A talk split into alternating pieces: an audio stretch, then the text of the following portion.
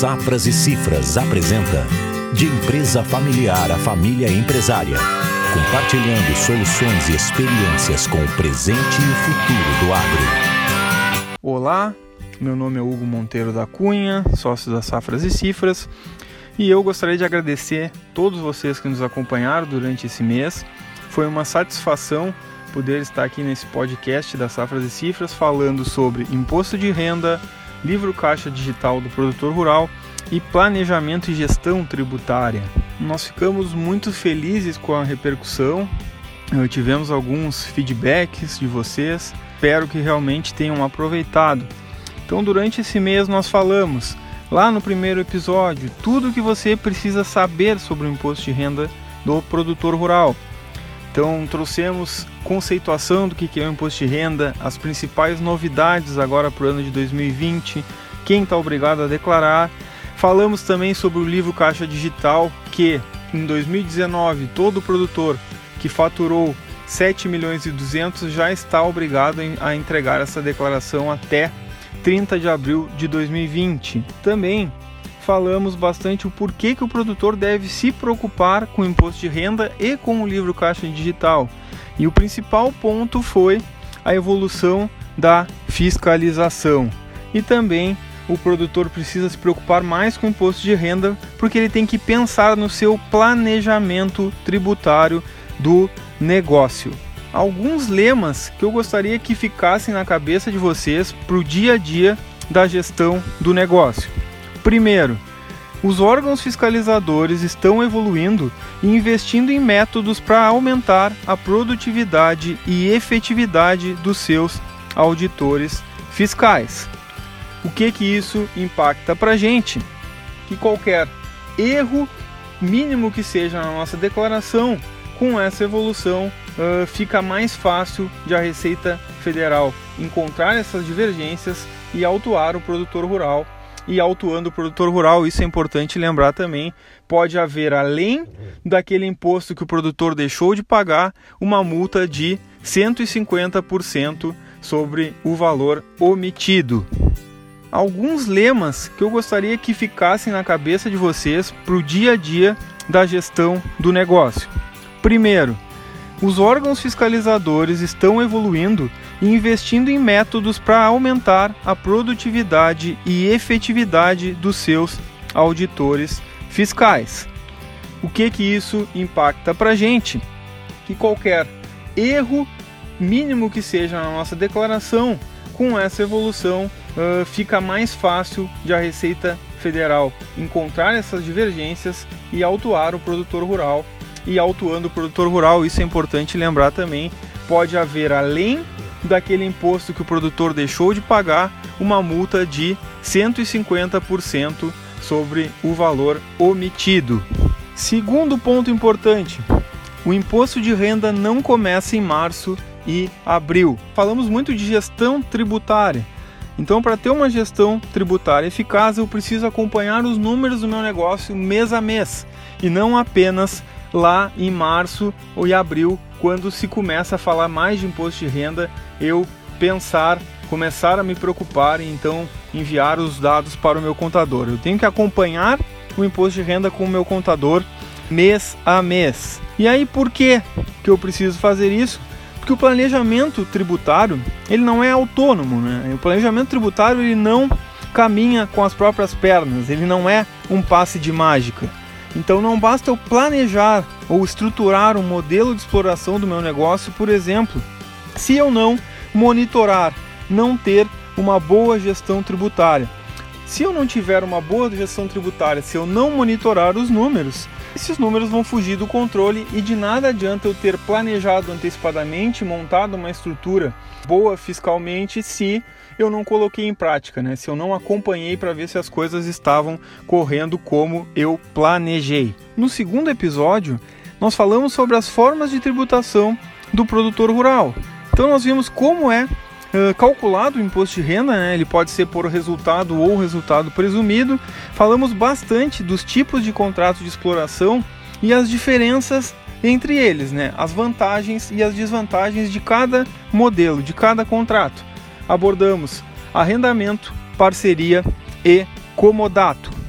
falamos mais um pouco de planejamento tributário, falando bem o que eu disse agora há pouco, né? Separando o planejamento tributário em duas fases, né? Uma é a estruturação do modelo, que é a planejar, né, aquela estrutura que a gente vai ter no nosso negócio, e a outra fase é a gestão tributária, que deve ser permanente. Já no terceiro episódio, a gente entrou finalmente no livro caixa digital. Então abordamos todos os dados que devem ser informados no livro, particularidades na exploração da atividade rural em parceria e condomínio, como se faz a movimentação bancária e tiramos as principais dúvidas ou aquelas que nós entendemos como mais complexas, que não eram tão simples. Então, se ficou alguma dúvida ainda com vocês, e eu acredito que tenham ficado, porque é uma obrigação muito nova, por favor, entre em contato conosco através das nossas redes sociais, no nosso site que é www.safrasecifras.com.br, que vai ser um prazer tentar esclarecer essas dúvidas de vocês. Uh, nós queremos que essa obrigação ela seja cumprida da melhor forma, porque também, como foi dito bastante nesse podcast, não basta cumprir a obrigação da transmissão do livro Caixa Digital do produtor rural. A gente tem que cumprir com qualidade. Por quê? Porque os órgãos estão evoluindo, a fiscalização está evoluindo e se a gente preencher alguma coisa inconsistente nesse nosso livro caixa digital, a gente pode ter problemas com o fisco e problemas que impactam diretamente no nosso negócio rural, que é o que a gente abordou no episódio 4. Lembrando que o livro caixa digital, ele não é a escrituração do livro caixa digital, não é uma inovação por si só. A inovação está no formato, que antes era em papel e agora é digital. Mas isso não quer dizer, porque ele já existia essa obrigatoriedade de escrituração, que uma passagem para o modelo digital não vá trazer problemas, dúvidas e inconsistências. E agora eu resumo de novo para vocês o que foi visto no episódio 4 sobre os principais impactos do livro caixa digital no nosso negócio rural. Bom, pessoal, o que, que eu espero que tenha ficado de lição do nosso episódio 4? Além da fiscalização, que a gente já falou bastante, sobre a origem e aplicação dos recursos. Então, tudo que está informado no nosso livro Caixa Digital, ele tem que ter saído do caixa ou do banco, ou então ele vai passar por uma conta de numerários em trânsito, que é aquela conta número 999, que tem apenas alguns pontos, algumas situações previstas na legislação, né, no, nas normas do livro Caixa Digital, para a gente utilizar essa conta. E um dos exemplos até que eu trouxe no podcast anterior era que uh, um investimento financiado por banco que não saiu 100% do nosso banco, né, o financiamento, a instituição bancária pagou direto o fornecedor, esse é um dos exemplos que a gente vai usar essa conta numerários em trânsito. E por que, que eu tenho que me preocupar com a conta numerários em trânsito? Justamente por ela ter só algumas hipóteses de utilização, quando não passa nem por caixa e nem por banco, que eu tenho que me preocupar, porque possivelmente seja um ponto de atenção uh, perante um fiscal da Receita. Né? Se apenas algumas, uh, algumas situações são previstas para lançamento nessa conta, é fácil de eu entender então o que não era para ser lançado aí e pedir esclarecimentos para o contribuinte, certo?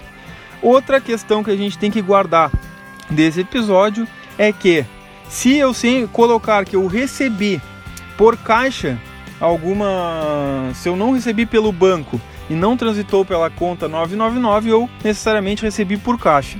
E se eu informar que recebi por caixa valores acima de 30 mil reais, eu teria que ter feito uma DME.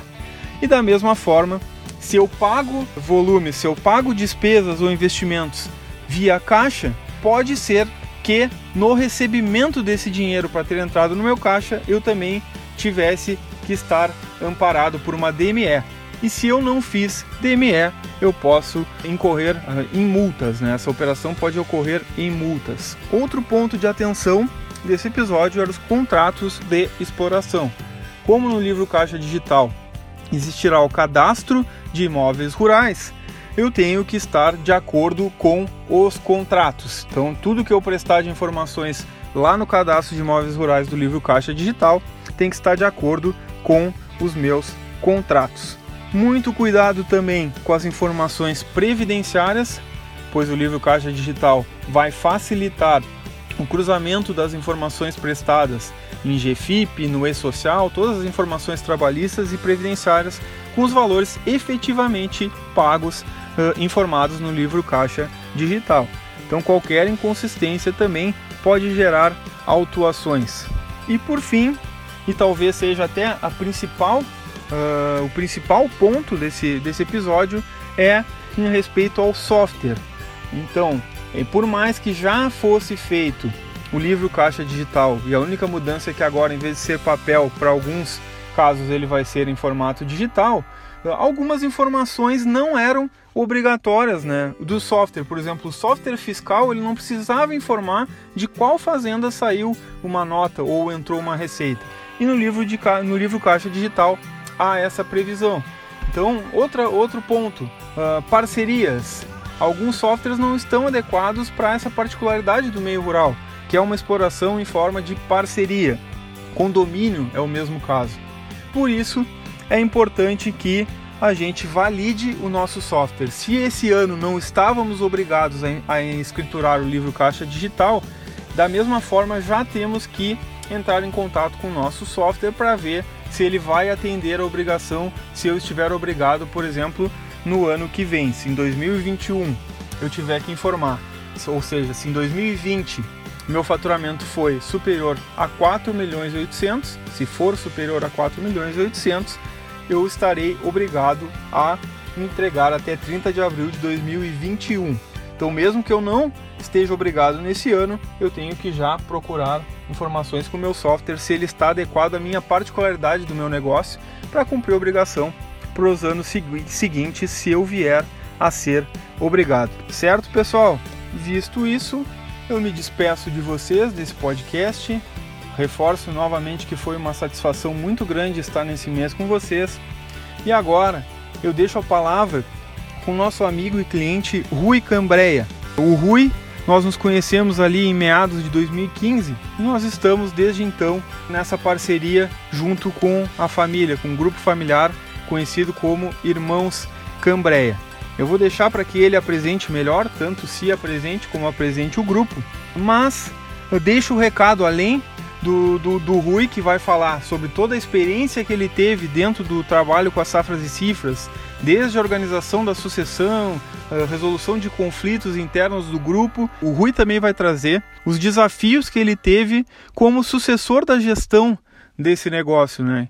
Então são pontos muito importantes também que não adianta a gente ter gestão tributária, a gente se preocupar também com o imposto de renda, que a gente falou bastante nesse mês, se a gente não pensar nas questões sucessórias, nas questões de resolução dos conflitos, da governança, da criação de regras claras e também, principalmente, na gestão do dia a dia do negócio. O Rui vai trazer as experiências dele com essas com esses desafios que muitos de vocês têm ou terão uh, em alguns anos, né? Com certeza, se não tem ainda, vão ter esse desafio. E eu aproveito também para dizer que durante o próximo mês, quem vai conversar com vocês dentro do podcast Safras e Cifras é o nosso sócio Rodrigo Pagani e ele vai uh, entrar um pouco mais a fundo na questão do planejamento tributário. Então vai trazer também os limites ali do planejamento tributário, conceituar melhor planejamento tributário, falar sobre elisão e evasão fiscal, que são termos técnicos, né?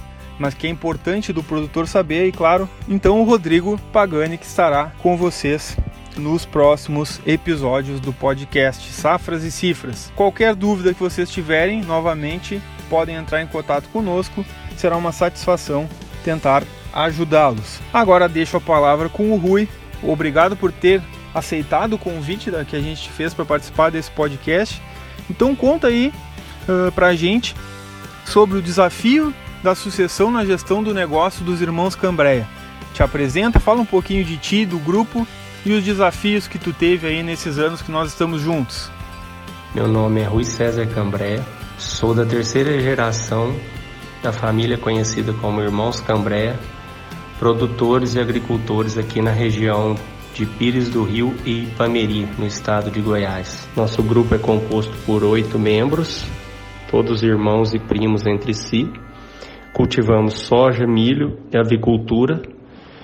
Fazemos a nossa armazenagem em armazéns próprios e temos também pivô central para irrigação da nossa lavoura.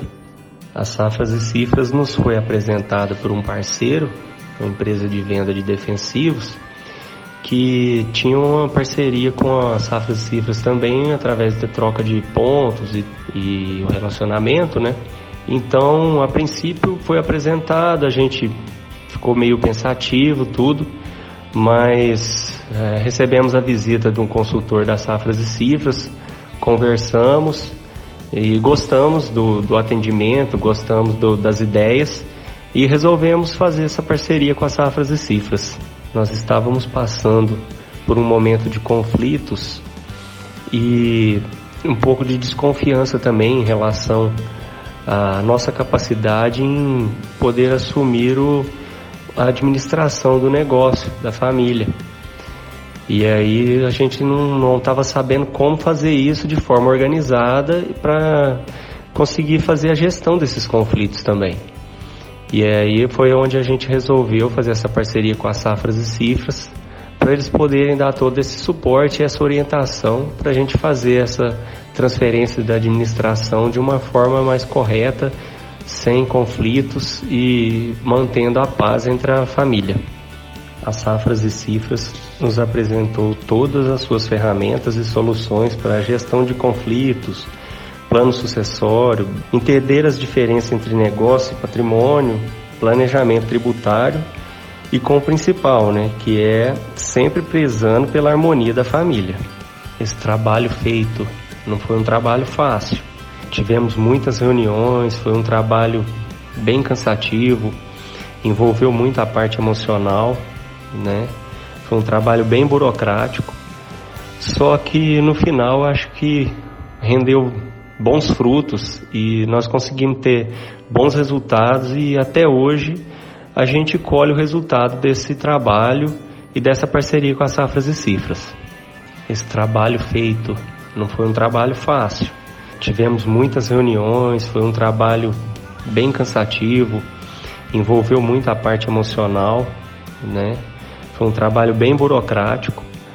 Só que no final acho que rendeu bons frutos e nós conseguimos ter bons resultados e até hoje a gente colhe o resultado desse trabalho através dessa parceria com as Safras e Cifras. É, a gente sentiu uma mudança grande no nosso negócio, uma profissionalização mesmo. É, as decisões mais organizadas, segurança em que o negócio e o patrimônio estão protegidos, uma clareza maior nas informações, relatórios, é, a gente conseguiu um, um respeito também, aprender mais sobre o respeito de opiniões e decisões contrárias, planejamento mais claro e concreto, né, mais baseado em números mesmo. Eu creio que realmente nos tornamos profissionais para administrar o nosso negócio. Na empresa familiar é muito importante manter a boa relação entre família e negócio porque naquele momento ali onde a gente está trabalhando, todo mundo com o mesmo objetivo, nós somos sócios. Aquilo ali é um negócio. Só que a gente, fora dali, a gente tem a relação familiar. Então, não deixa de atrapalhar, de, de abalar a relação familiar se a relação nos negócios não vai bem, né? Porque acaba que mistura um pouco as coisas, negócio e família, fora do negócio. Então, tem, os dois têm que caminhar junto, negócio e família, com harmonia. Porque a gente vem de uma cultura, né, de agricultor que é, a família trabalha junto, negócio e família é tudo a mesma coisa. E aí, na verdade, quando a gente se deparou e tinha que fazer essa separação, foi muito difícil entender. É, mas eu acho que Demorou um pouco, mas todo mundo entendeu. As regras da governança familiar também É, foi uma coisa assim complexa para a gente conseguir aceitar algumas coisas e tudo, mas a gente viu o benefício porque é, o que é particular é particular, o que é do negócio é do negócio, é, o que eu posso fazer na minha vida particular ficou bem claro que eu não posso fazer no negócio. Né? Isso aí eu acho que é o principal para a gente estar tá vivendo em harmonia no negócio até hoje e para a gente conseguir passar isso aí para os nossos filhos também, para eles, para que eles continuem no nosso negócio. Eu acho que se eles entenderem bem essa separação também, como a gente entendeu, de negócio e família e principalmente eh, as regras para poder se viver em sociedade, é, eu enxergo que a sociedade nossa tem um futuro longo. A Safras e Cifras está trabalhando por um Brasil que produz.